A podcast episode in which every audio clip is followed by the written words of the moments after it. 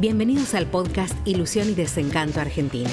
Una mirada cotidiana sobre la actualidad, la economía, el poder y la política con el sello de Claudio Ramos.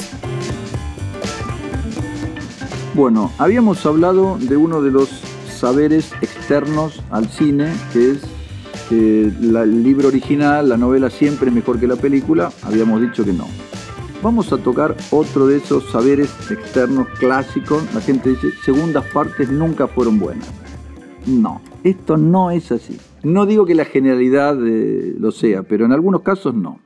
¿Quiénes conocen Mad Max? Mad Max es una película de 1981 de George Miller sobre un universo apocalíptico típico de la época, como si hubiera una guerra nuclear, algo así, unos policías de negro, usaban automóviles V8, toda una imaginería en los desiertos de Australia muy interesantes, que tuvo éxito particularmente en Estados Unidos. Yo casi ni me enteré que existía. Como tuvo éxito en Estados Unidos, hicieron la segunda parte. Señores, Mad Max 2 es una de las mejores películas de acción de la historia del cine. Es espectacular. Si ustedes la acuerdan, hicieron Mad Max 3, la de Tina Turner, más allá del... Hicieron Mad Max 4, pero la 2, la, la, 3 y la 4 estiran esa misma idea, pero es aquel que quiere sacar el petróleo a través de la ruta y lo persiguen los, los malhechores. Espectacular espectacular. Hace poco recordaron Antes del atardecer y Antes del amanecer. La primera es una peliculita. ¿Se acuerdan? Un americano de vacaciones, una francesa de vacaciones, Julie Delpy y Ethan Hawke se encuentran, tienen un romance que sí que no. Sí, lo concretan. La verdad, olvidable por completo. La segunda parte le salió espléndida. Espléndida. Se reencuentran después de muchos años, él tuvo un hijo, hablan en París, se toman un bote. Le salió bárbara. Es una maravilla. Y es la segunda parte.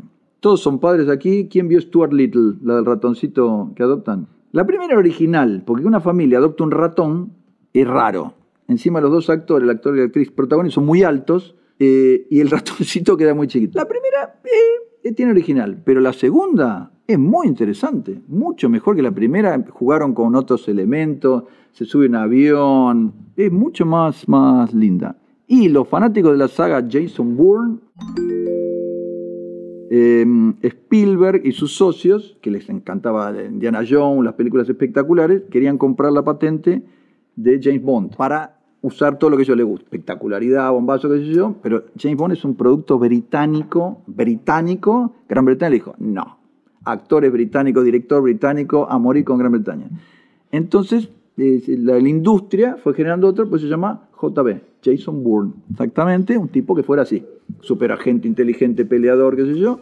La verdad, la saga para mí va creciendo. La 1, más o menos. La 2 está muy bien. La tercera, muy bien. Y la última, esta de Grecia.